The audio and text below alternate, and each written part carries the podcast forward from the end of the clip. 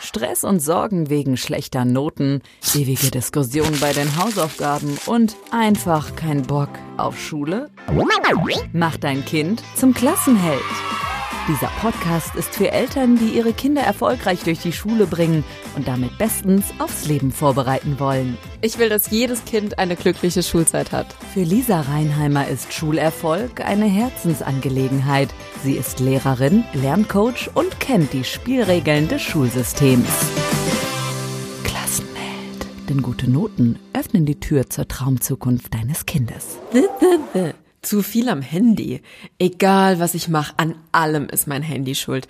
Dass ich ein bisschen schlechtere Noten habe dieses Halbjahr, dass ich immer noch keine Freundin habe und sogar wenn ich meiner Mama sage, dass ich Rücken habe, an allem ist mein Handy schuld. Du bist zu viel am Handy, höre ich ständig. Und egal bei was, alles, was man nicht läuft, die Konsequenz ist, ich bekomme mein Handy abgenommen.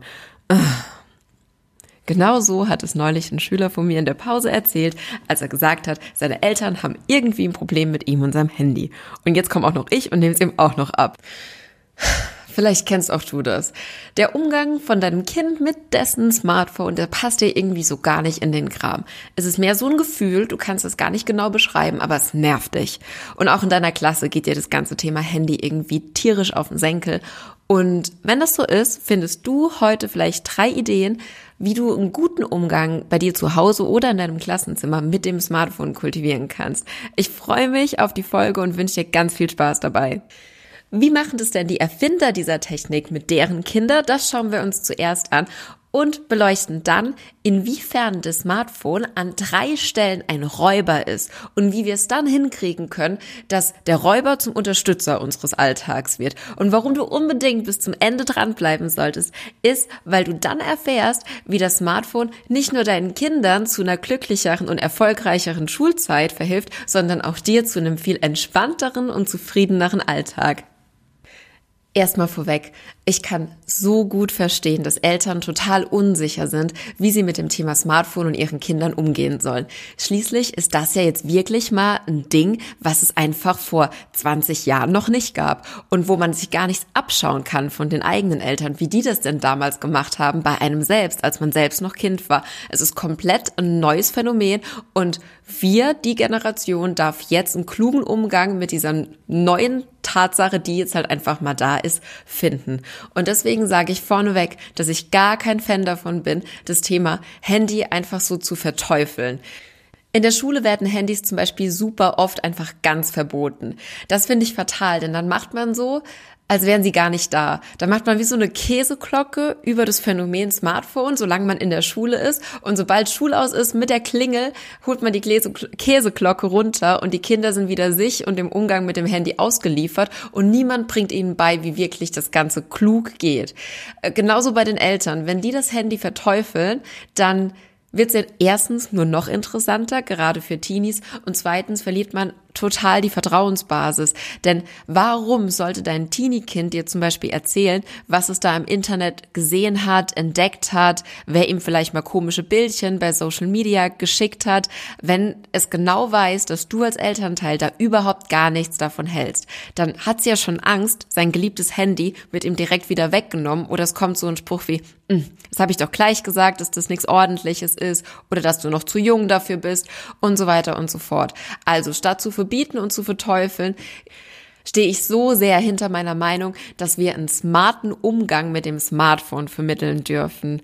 Denn ganz ehrlich, man spricht immer von den Digital Natives, aber so viele Jugendliche sind einfach Webdeppen. Das heißt, die klicken den ganzen Tag von der einen App zur anderen App, also von WhatsApp zu TikTok, zu Snapchat, zu Instagram, wieder zu WhatsApp, aber die haben dann die neuesten iPhones, aber ganz ehrlich, Kennen die die Funktionen, was so ein iPhone alles hat? Nutzen die die Notizen-App klug für ihren Unterricht oder für ihre Schulunterlagen oder um irgendwelche andere Dinge, andere Dinge in ihrem Hobby zu tracken? Das sehe ich ehrlich gesagt ganz, ganz selten. Und man kann nicht erwarten, dass man ein Smartphone im Teenie in die Hand gibt und dass er das einfach selbst ähm, entdeckt. Meiner Meinung nach sind wir da als Erwachsene gefragt, den Kindern und Jugendlichen von Anfang an einen smarten Umgang mit dem Smartphone beizubringen. Dahinter stehe ich.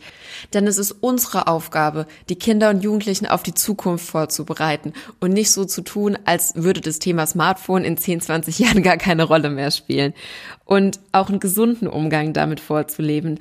Ich war gerade vor paar Tagen im Baumarkt und da ist zum Beispiel ein Kind im Wagen rumgeschoben worden und hat an einem Tablet gespielt. Und da denke ich mir echt so, why? Hier im Baumarkt gibt es so viele Dinge zu entdecken und zu sehen, dass das Kind total reizüberflutet nach Hause kommt. Das wundert mich absolut gar nicht. Denn ja, cool, wir müssen die Kinder und Jugendlichen frühzeitig an die Technik heranführen, digitale Bildung und so weiter und so fort. Aber wie machen das denn die ganzen Techie-Größen, Bill Gates und Jeff Bezos? Bill Gates, der Co-Founder von Microsoft, der hat seinen Kindern, er hat drei Kinder, nämlich die Smartphones erst mit dem Alter von 14 Jahren erlaubt. Und weißt du, was der Durchschnitt in Amerika ist? In Amerika bekommt im Durchschnitt jedes Kind im Alter von 10 Jahren ein Smartphone. Das heißt, Bill Gates gibt seinen Kindern erst vier Jahre später ein Smartphone als der Durchschnittsamerikaner. Warum wird er das wohl machen? Jeff Bezos, der Gründer von Amazon, der gründet gerade wie am Fließband in Amerika Montessori-Schulen, weil auch er sagt, dieser Umgang mit dem analogen Material ist ganz, ganz wichtig, bevor wir uns in die digitale Welt ähm, trauen. Denn dir muss ich wahrscheinlich gar nicht erzählen, dass wenn man ganz früh an diesen digitalen Medien hängt, dass das enormen Einfluss hat auf die Wahrnehmung, auf die Konzentration und auch auf, auf unsere Feinmotorik, wie wir Dinge angreifen, echte Dinge. Aber um es jetzt mal auf den Punkt zu bringen, die drei Dinge, die das Smartphone dir für dich in deinem Alltag vielleicht am meisten bemerkbar raubt, sind Schlaf, Fokus und Quality Time. Das heißt, Handys können uns Schlaf, Fokus und Quality Time rauben und inwiefern genau gehe ich jetzt mal ein bisschen genauer drauf ein und auch was wir dagegen tun können, dass es einfach ein bisschen weniger stattfindet. Klassenheld. Klassenheld. Was würdest du tun? Die Ideen von Lisa. Schlaf. Kennst du wahrscheinlich. Eigentlich willst du ins Bett gehen und direkt einschlafen. Was passiert? Hier nochmal kurz aufs Handy geschaut, kurz bei Instagram, Facebook oder WhatsApp, kurz noch die ein oder andere Nachricht beantwortet und zack, schläfst du eine Dreiviertelstunde später ein als geplant. Ugh. Was uns Erwachsenen passiert, geht den Kiddies natürlich nicht anders. Aber wie krass das tatsächlich ist, hätte ich nie gedacht, bevor ich mich nicht intensiver damit beschäftigt hätte. Der Dr. Alexander Jatzko von der Klinik für Psychosomatik in Kaiserslautern beschäftigt sich ganz stark mit dem Umgang mit Handys von Kindern und Jugendlichen. Und der hat das Chatverhalten von Kindern und Jugendlichen analysiert, indem er diese Klassengruppen, die es ja bei WhatsApp gibt, sich genauer angeschaut hat. Und der hat gemerkt, dass nachts zwischen 24 und 3 Uhr super viele Nachrichten in diesen Gruppen geschrieben werden. Das kann doch nicht sein. Da schläft man doch. Und er hat dann die Jugendlichen befragt und die sagen halt, dass sie ganz häufig nachts wach werden. Und wenn sie nacht, nachts wach werden, schauen sie automatisch auf ihr Handy. Und wenn dann irgendjemand geschrieben hat, dann beantworten die das. Und am Ende, als ich das gehört habe, dachte ich, krass, die schlafen ja keine Nacht durch. Und genau das hat auch Dr. Alexander Jatzko festgestellt und ähm, Studien aufgezeigt, wie sich das nämlich auf unsere Konzentration auswirkt. Denn Schlaf ist so wichtig für unsere Konzentrationsfähigkeit. Das weißt du wahrscheinlich selbst, denn erinnere dich mal an die letzte Nacht, die du durchgemacht hast. Vielleicht bist du dann am nächsten Tag durch die Innenstadt gelaufen, vielleicht weil du dir eine Kopfwehtablette holen wolltest oder was auch immer der Grund war, warum du durchgemacht hast. Und dann gehst du da durch die Innenstadt und alles zieht wie so verschwommen an dir vorbei. Das ist ganz normal, denn tagsüber sammeln wir ja ganz viele Eindrücke, ganz viele Reize, die in unser Gehirn kommen. Und nachts, da sortiert unser Gehirn aus. Brauche ich, brauche ich nicht. Kann ich vergessen, behalte ich mir. Und wenn du nicht schläfst, dann ist das alles vom Vortag noch in deinem Kopf und dann kannst du gar nicht aufnehmen, was um dich rum alles passiert. Und jetzt stell dir mal die Teenies vor, die dann nachts irgendwie nie gescheit durchschlafen, weil sie da in ihrer WhatsApp-Klassengruppe abhängen und dann am nächsten Tag sogar noch lernen sollen, sich konzentrieren sollen, im schlimmsten Fall im 45-Minuten-Takt ständig sich auf ein neues Thema einlassen sollen. Das ist ohnehin so anstrengend und das dann noch unausgeschlafen zu machen. Boah, naja, was kann die Lösung sein? Handy weglassen vom Bett. Ganz einfach. Es gibt ja extra den Schlaf- oder den Flugmodus, den man einschalten kann, gar keine Nachrichten mehr bekommt Und jetzt sagen natürlich viele, ah, ich benutze aber mein Handy als Wecker, da kann ich so schön snoosen, mir drei, vier Wecker einstellen und so weiter. Aber ganz ehrlich, es gab auch eine Zeit vor Smartphones und da hatten wir alle einen Wecker. Und nur weil ein Smartphone jetzt Glühbirne, Wecker und Taschenrechner alles in einem ist, können wir uns ja vielleicht mal einen Wecker gönnen, den wir einfach auf den Nachttisch stellen und mal ausprobieren, wie das für uns ist und was es mit unserem Leben macht. Und das kann eine ganz bewusste Entscheidung sein, die in der ganzen Familie getroffen wird, dass man irgendwo im Wohnzimmer eine Ladestation hat, wo man die Handys über Nacht lädt und am Bett hat keiner mehr sein Smartphone, sondern dann nimmt jeder so einen richtigen Oldschool-Wecker. Was meinst du? Klassenheld, du schaffst das. Was raubt uns das Smartphone noch? Fokus kannst du dir wahrscheinlich auch schon denken, dass man sich nicht so gut konzentrieren kann, wenn man sein Smartphone ständig neben sich liegen hat. Und klar, Teenies sagen dann oft, ich muss aber vielleicht mal ein Wort nachschlagen oder was recherchieren. Mag alles sein. Aber ich habe zumindest die Erfahrung gemacht, dass wenn man Teenies erklärt, wie viel Zeit sie verlieren, indem sie das so machen, dann haben die auch Lust, es vielleicht mal zu überdenken, weil am Ende wollen sie ja alle schnell mit dem Schulkram zum Beispiel fertig sein. Denn es ist so, einer der Hauptgründe für Burnout ist ja, wenn man nicht bei einer Sache bleiben kann, die man einfach fokussiert abarbeitet, sondern immer springt. Das zeigt dir so eine Faustformel aus dem Lerncoaching. Die lautet nämlich eins raus, zwei rein.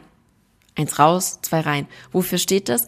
Eine Sekunde raus, also mit dich mit irgendwas ablenken, kostet dich zwei Sekunden, um wieder reinzukommen. Und das kannst du jetzt hochrechnen.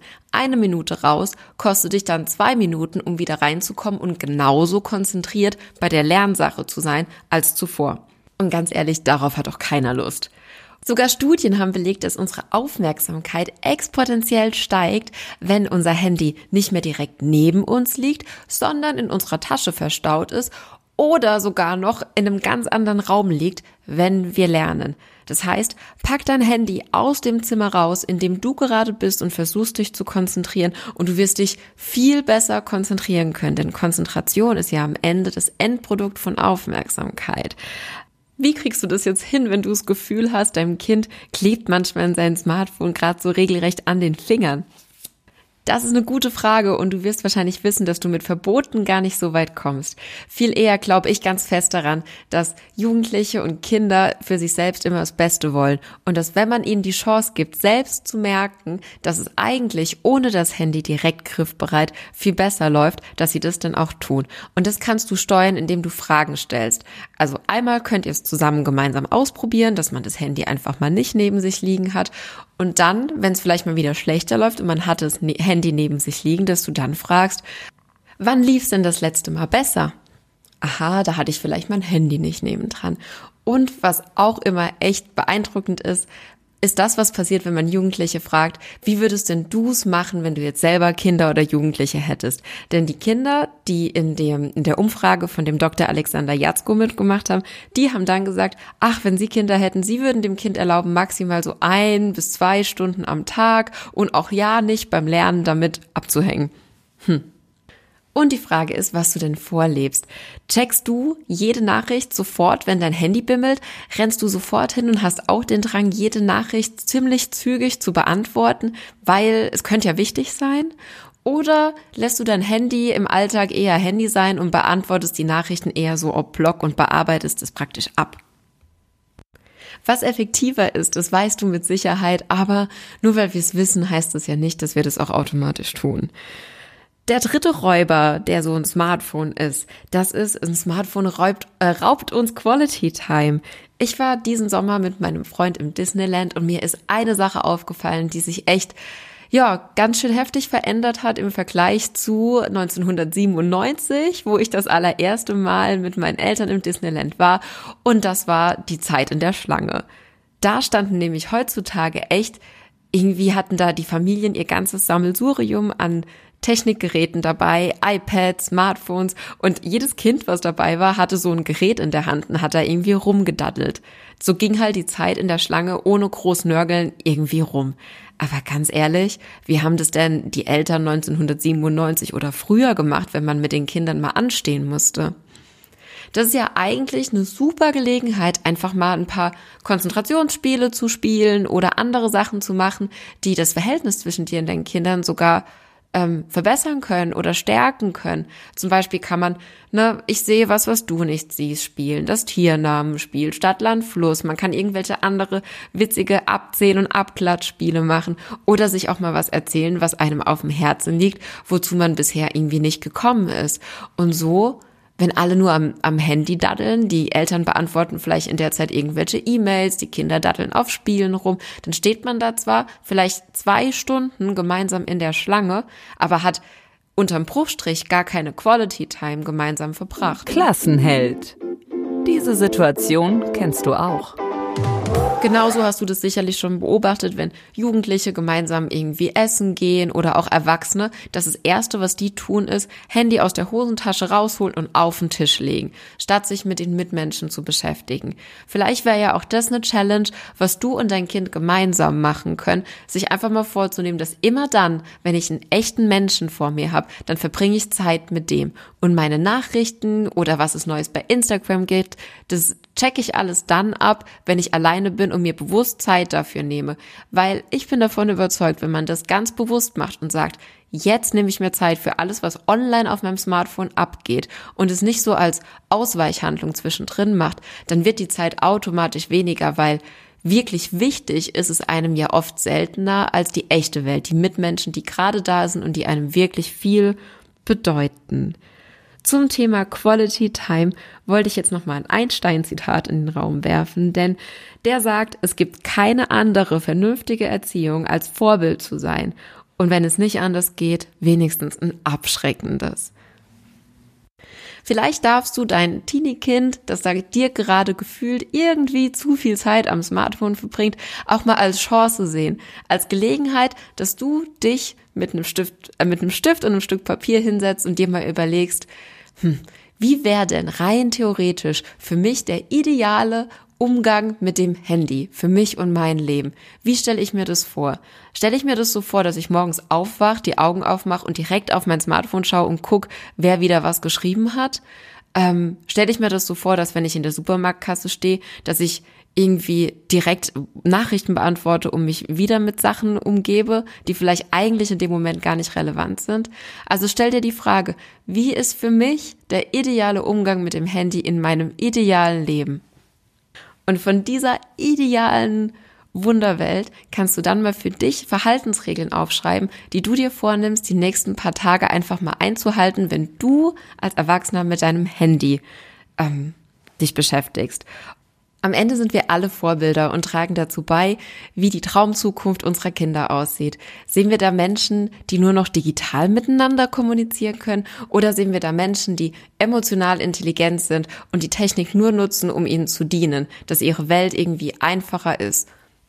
Und bevor wir jetzt dem Handy wieder an allem die Schuld geben und dann die Teenies wieder da sitzen und sagen, äh, äh, an allem ist mein Handy schuld, dürfen wir ja mal überlegen, was bringen uns denn die Dinger? Was haben wir denn für Vorteile durch diese digitale Welt? Und dann nochmal überlegen, wie darf ich die einsetzen, dass es uns wirklich weiterbringt? Also, wir holen uns einen Wecker, wir machen das Ding aus dem Raum raus, in dem wir eigentlich gerade was anderes arbeiten wollen und wir beschäftigen uns mit den Menschen, die uns wirklich wichtig sind. Also mach dir mal deine Smartphone-Regeln und mach dein Kind zum Klassenhelden. Ich bin ganz gespannt, wie deine Smartphone-Regeln aussehen und freue mich ganz arg, wenn du die auf Instagram mit mir teilst und freue mich auch über eine 5-Sterne-Bewertung bei iTunes oder bei Spotify, denn das trägt dazu bei, dass ganz, ganz viele Eltern von Klassenheld erfahren und diese kostenlosen Ideen, wie man seine Kinder glücklich und erfolgreich durch die Schulzeit bringen kann, mitnehmen können. Ich danke dir von Herzen. Mach dein Kind zum Klassenheld. Super Noten, Freunde fürs Leben, glückliche Erinnerungen. Klassenheld. Klassenheld. Der Podcast für Eltern, die ihre Kinder erfolgreich durch die Schule bringen und damit bestens aufs Leben vorbereiten wollen. Wer mehr über Lisa Reinheimer wissen möchte, Infos gibt's auf www.klassenheld.com.